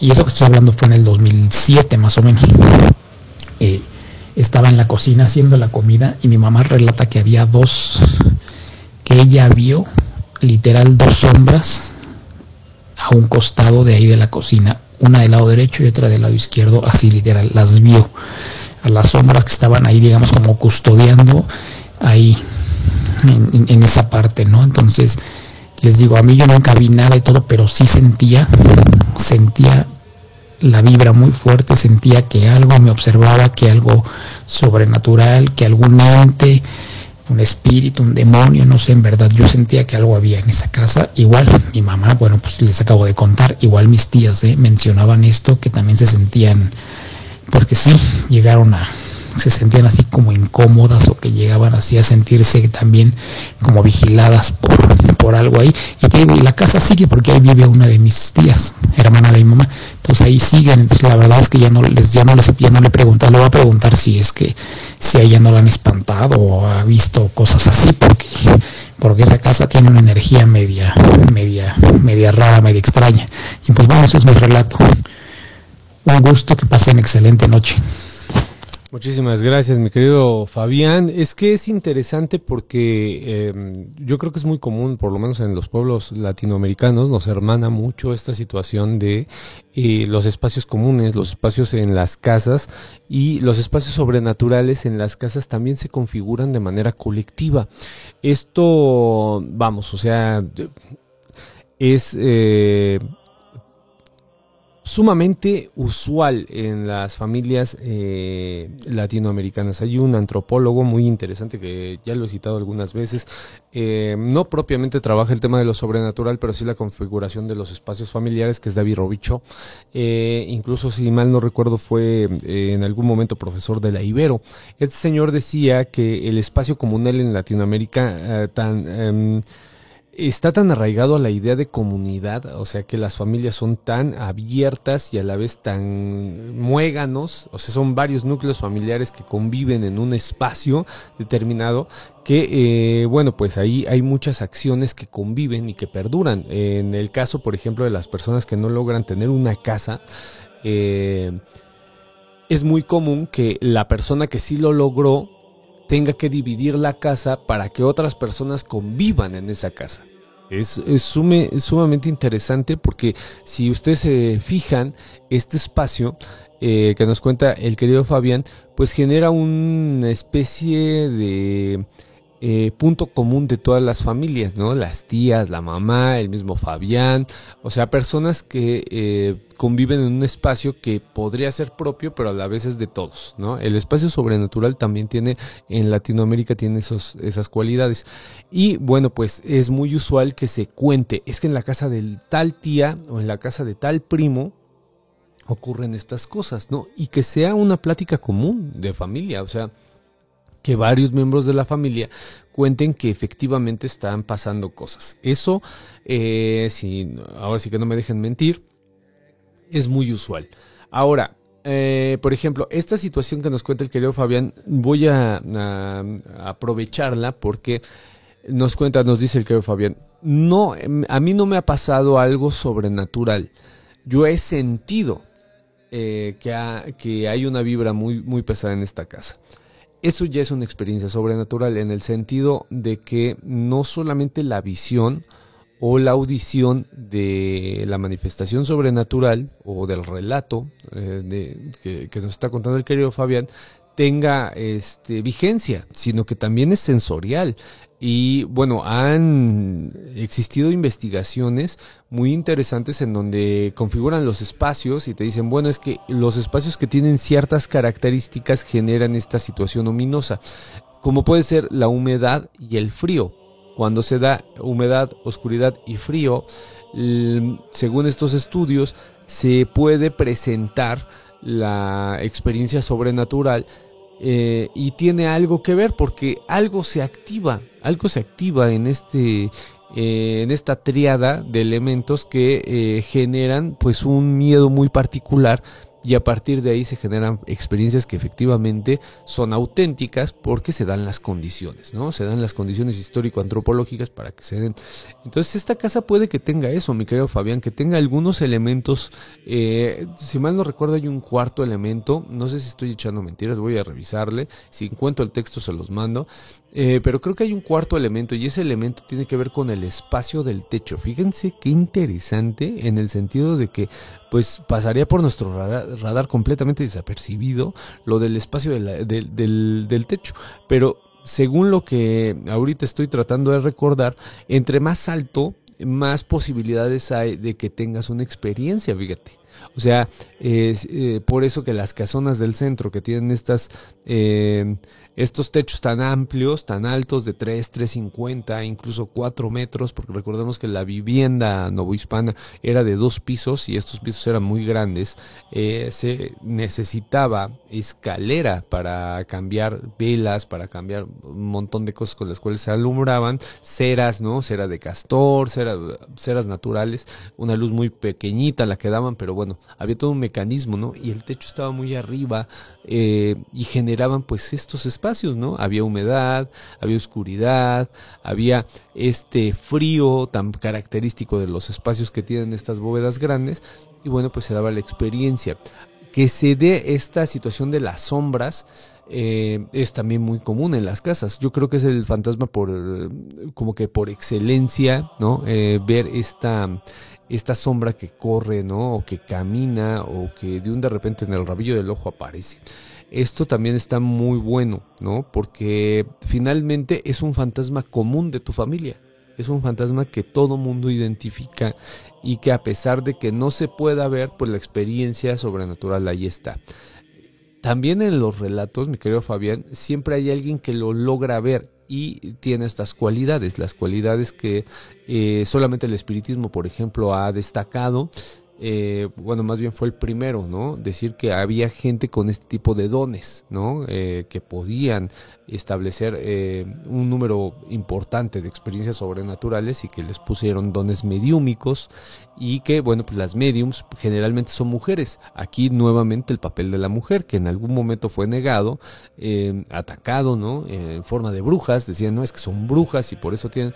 Y ya después empezaron afinando y haciendo un poquito más laica la situación la lectura y terminó en esta eh, condición que tienen algunas personas para eh, establecer contacto con la experiencia sobrenatural, ¿no? Entonces, todo lo que nos cuentes, mi querido Fabián, a pesar de que no lo hayas visto, pues al momento de sentirlo y al momento de socializarlo y volverlo comunal y que toda la gente de tu familia y tu núcleo familiar sepa qué onda con ese fantasma, pues ya lo vuelve una experiencia muy particular eh, en el sentido de que yo insisto, en Latinoamérica es, eh, vamos, eh, no hay núcleos familiares sin este tipo de, historias, ¿no? O quizá eh, también ahí intervenga un poquito la clase, pero yo siento que es muy usual, es muy usual aunque tiene sus particularidades como la que tú cuentas, ¿no? Mi querido Fabián, muchísimas gracias. Un gran relato que nos mandan. Acá nos pone el querido arquetipo. Ya mandé mi historia. Eh, Sergio pone, se me hizo tarde, pero aquí andamos. Michuy, saludos desde Ampliación Gabriel Hernández. Mi querido Sergio, que siempre me cae muy bien porque eh, somos vecinos, ¿no? Entonces está bien chido. Acá, ah, ah, ah, acá, sí. Dice... Mm, mm, mm. Vamos a bajarlo. Ok. Y eh, lo mando al, al celular para tenerlo acá y lo escuchamos, ¿no? Va, han estado cayendo varios, ¿eh? Qué chido, qué chido. Me gusta mucho escucharlos. Hola, buenas noches, bandita sensacional. Buenas noches, Chuy. Quiero contarles la historia que me contó un amigo mío que le sucedió hace mucho tiempo, pero que la verdad siempre me causó curiosidad esto que le pasó, aunque bueno, a él le pasaban muchas, infinidad de, de situaciones paranormales, entonces era más bien que siempre nos interesábamos en todas las historias que, que nos iba a contar, porque siempre había unas historias muy buenas, pero bueno, la que les quiero contar es que en algún momento él estaba poniendo un negocio, llegaba tarde a, casa de sus papás, porque él vivía todavía en casa de sus padres. Y llegó de trabajar en su proyecto. Tenía una, tenía una batería en su casa, en, en su recámara. Él tocaba la batería, pero estaba tan saturada de cosas, incluyendo la batería y otras ondas, que la puerta se abría a medias para entrar a su cuarto. Y lo único que podía hacer él es abrir la puerta un poco y directamente echarse en su cama. Y la puerta se emparejaba automáticamente. Él no la cerraba, no acostumbraba a cerrar la puerta. Entonces él nos cuenta, nos contaba, mejor dicho, que se duerme y después de mucho tiempo que él estaba muy cansado, él sintió que alguien se subía en la cama. Primero del lado derecho, luego del lado izquierdo, y luego se sumían la parte derecha de su cabeza y la parte izquierda de su cabeza, bueno, de, la, de la almohada, como si alguien estuviera sobre él. Entonces él sintió mientras dormía eso y abrió los ojos y lo único que pudo ver fue cabello sobre su cara y una sombra. Pero la sombra le habló y le dijo, ¿dónde está la niña? Así, en un susurro. Entonces mi amigo lo único que hizo fue gritar de la desesperación del susto y vio cómo la sombra se retraía hacia la puerta, pero hacia, digamos que al filo que quedaba emparejado de la puerta, y se metía por ahí.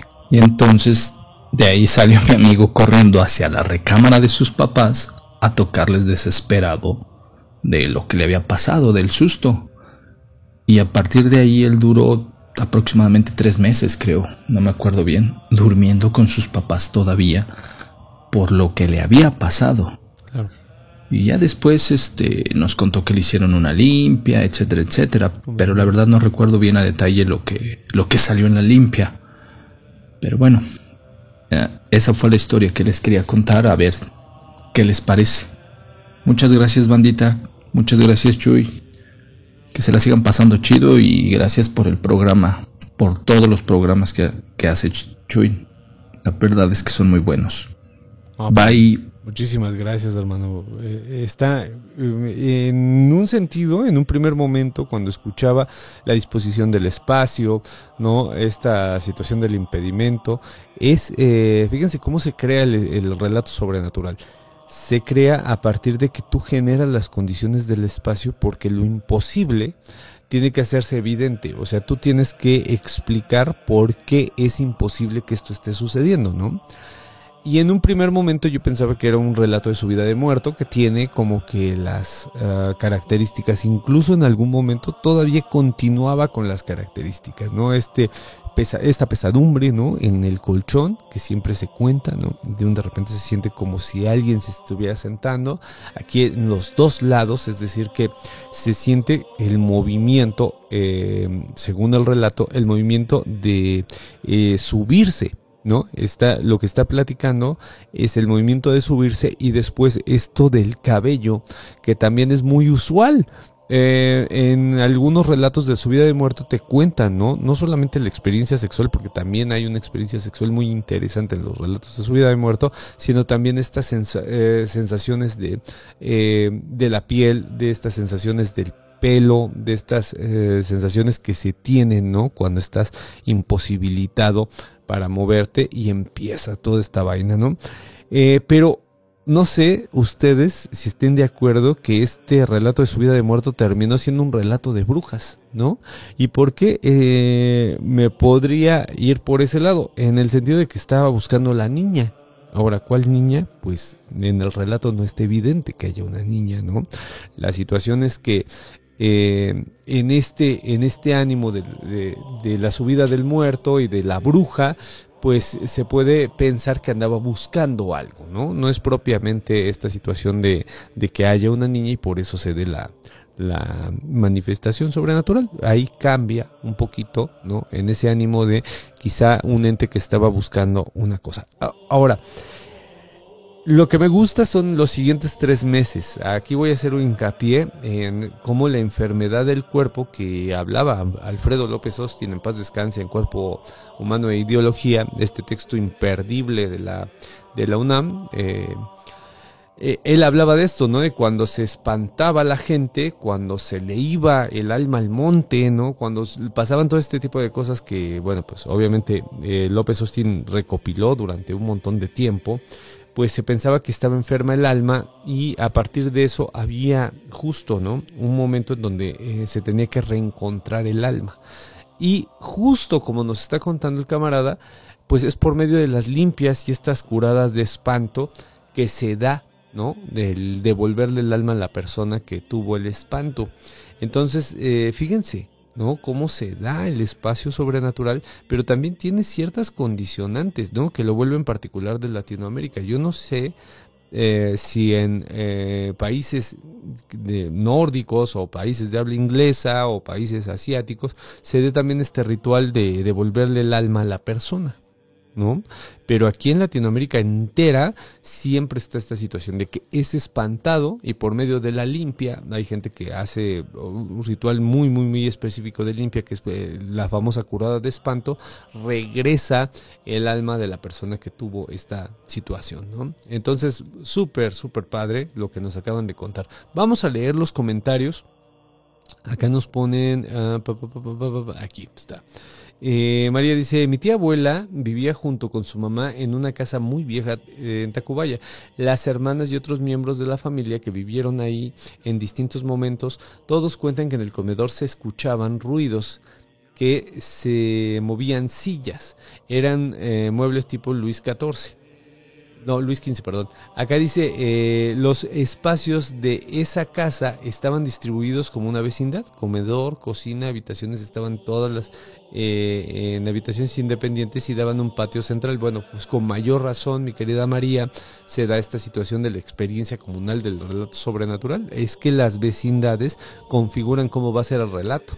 Entonces, como son distintos miembros de familia en un mismo espacio, pues obviamente van a estar estos fantasmas comunales, ¿no? Estos fantasmas de vecindad que yo les llegué a, decir en la, en la tesis de doctorado, ¿no? Este, estos sustos de, vecindad que tienen que ver con esta configuración del espacio, del espacio habitacional, ¿no? Es eh, sumamente importante cada que se habla de esto, no perder en cuenta el espacio en donde se está dando. Y bueno, pues lo que nos cuenta la querida María confirma esta situación, ¿no? Acá la querida Malhumorada nos pone, en relación a los espacios compartidos en el pueblo donde hice uno de mis primeros trabajos de campo, los niños platicaban que el fantasma amarraba a una de sus primas, o sea, de repente se le limitaba la movilidad y solo podía gritar para pedir ayuda. La habitación en la que ocurría este fenómeno era en el cuarto donde la abuela realizaba curaciones, fíjate, en la cual eh, también se ponía su ofrenda de Día de Muertos. Bueno, el espacio ya estaba consagrado y también era vulnerable. Hay gente que dice, bueno, es que yo tengo mi espacio, tengo mis veladoras, tengo, no sé, las, la devoción que tengan, es un espacio ya sagrado.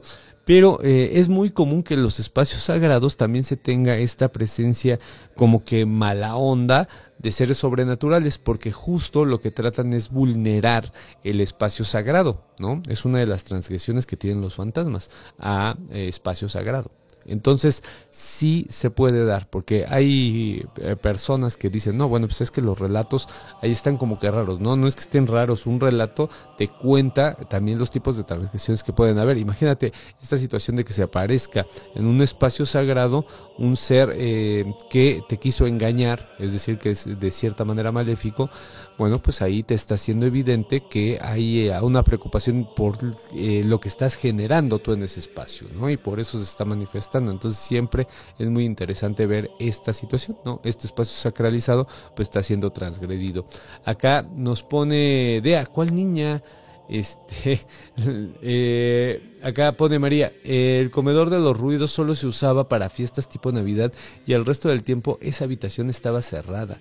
Todas ya tenían eh, normalizada la situación de escuchar los muebles moviéndose. Te digo, estos espantos comunales que les digo, o espantos de vecindad, que se daba muy común en las vecindades, ¿no?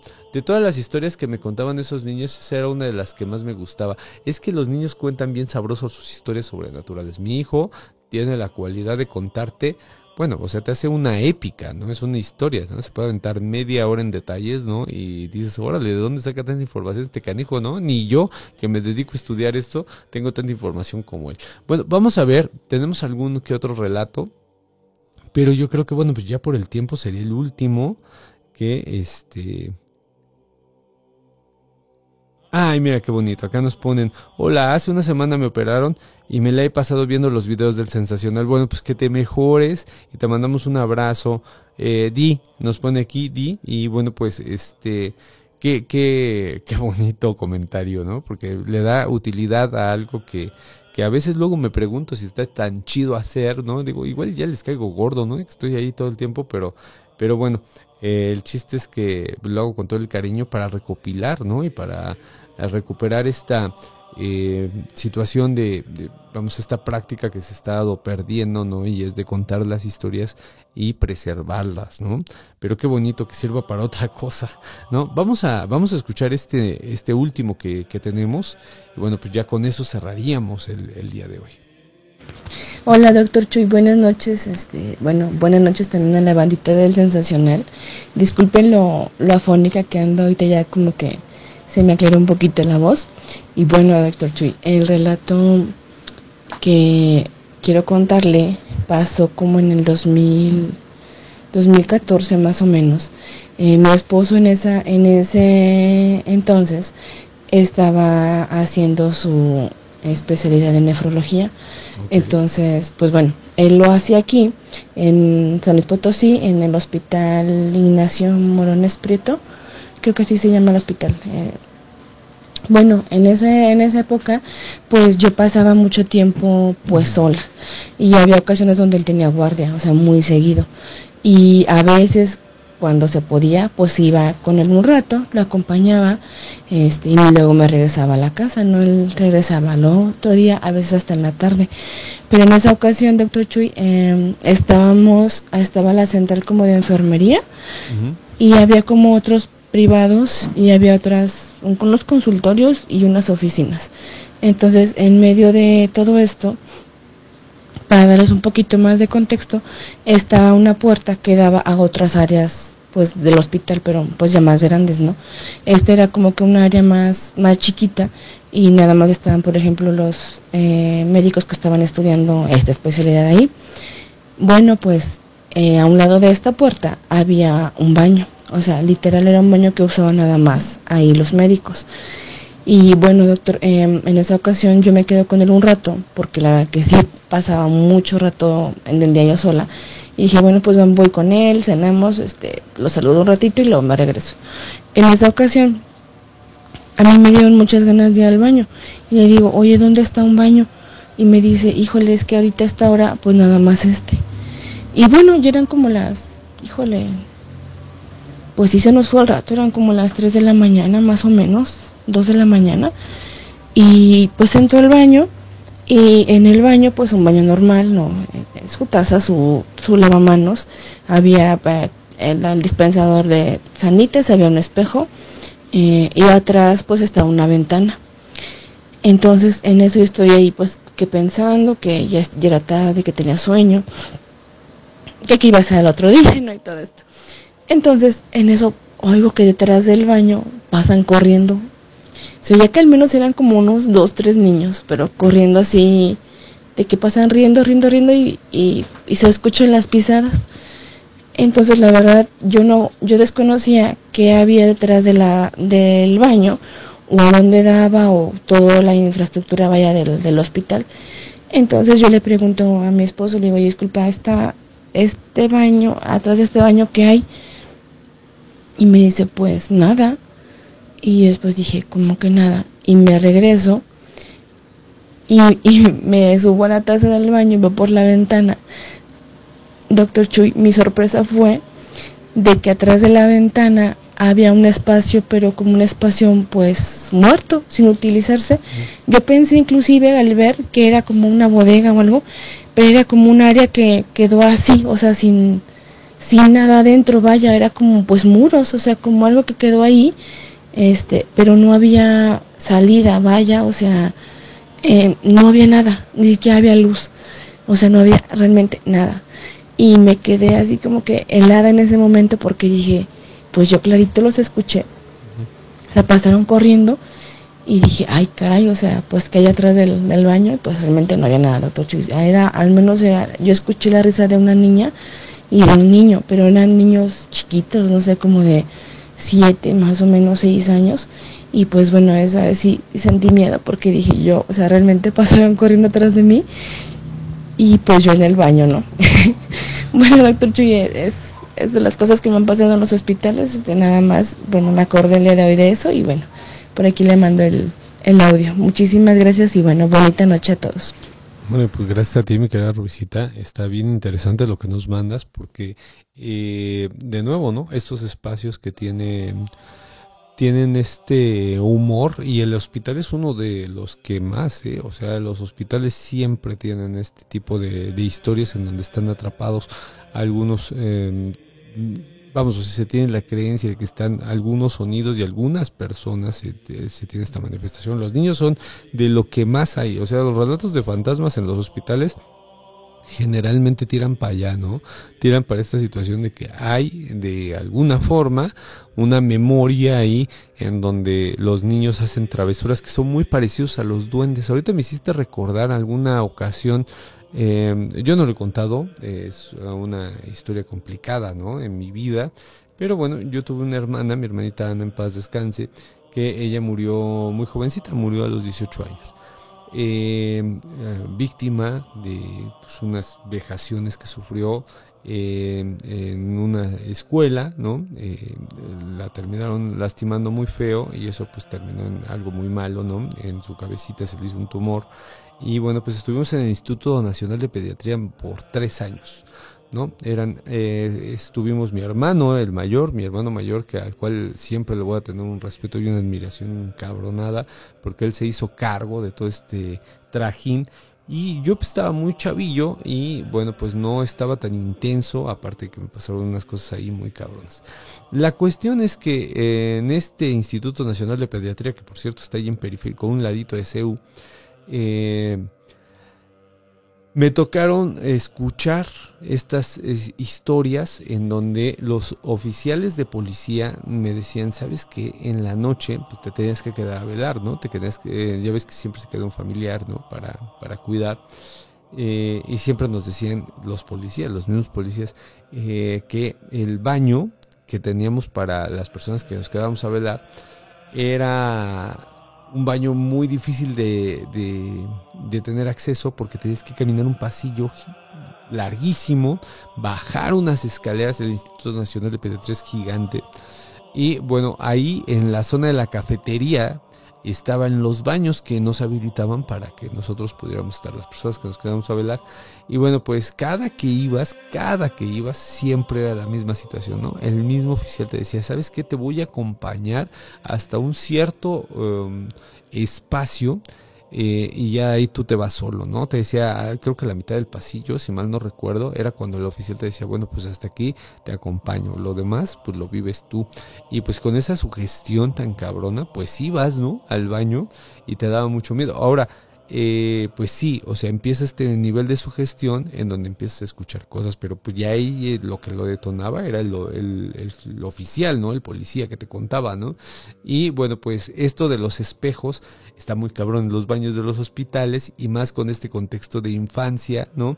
Porque eh, sí, más de una ocasión, a mí nunca me tocó, eh, aunque iba con un miedo tremendo, pero sí en más de una ocasión la gente que se quedaba a pues a dormir en el hospital eh, por, si algo se necesitaba del enfermo que, que, atendieras a tu paciente este más de una persona. Y estamos hablando de tres años que fuimos nos contaban historias tremendas no una que a mí me gusta mucho y ahorita me, me hiciste detonar esta historia que ya la tenía olvidado, era un, una persona que lamentablemente, al, igual que a nosotros, se nos, eh, se nos muere el familiar pero este días antes de que se muera el familiar, él se está lavando las manos en este baño, ¿no? que era parte del comedor, insisto, en el Instituto Nacional de Pediatría.